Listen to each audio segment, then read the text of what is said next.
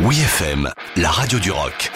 Les bonnes histoires du rock avec Dom Kiris. Il était une fois Diamond ou Aman par Supergrass.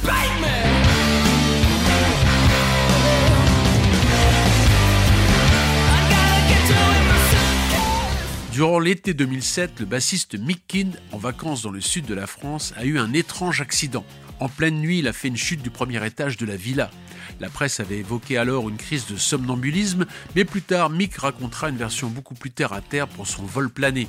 J'avais envie de faire pipi et bêtement je n'ai pas allumé la lumière, a-t-il expliqué au ennemi. J'ai oublié que nous étions au premier étage et j'ai pris une fenêtre pour une porte vitrée dans le noir et je l'ai franchie. Résultat, deux vertèbres cassées. Ses coéquipiers ont bien cru qu'il ne pourrait plus marcher et signer la fin de Supergrass. Pendant la rééducation de leur ami bassiste, Gaz Coombs et Danny Goffey, au lieu de se tourner les pouces, ont décidé de monter une mini-tournée sous le nom de Diamond Hoo-Ha Men. Compte tenu des limites de la formule en duo guitare-chant et batterie, il n'est pas surprenant que leur nouveau répertoire ressemble fortement à The White Stripes. Depuis dix ans, en effet, le duo bicolore de Jack White a imposé une formule minimaliste pour un retour aux sources du blues rock.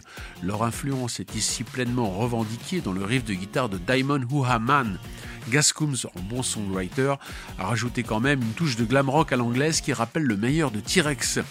Pour la vidéo du single, un panneau d'affichage prévient que Supergrass n'étant pas disponible, c'est le groupe berlinois Diamond Hua Men qui leur rend un hommage cinématique. Remis sur pied, le bassiste Mick réintégrera Supergrass pour enregistrer le sixième album, Diamond Hoo-Ha, qui transpire la joie de rejouer ensemble un rock efficace et étincelant comme ce pur joyau de la couronne Britpop. pop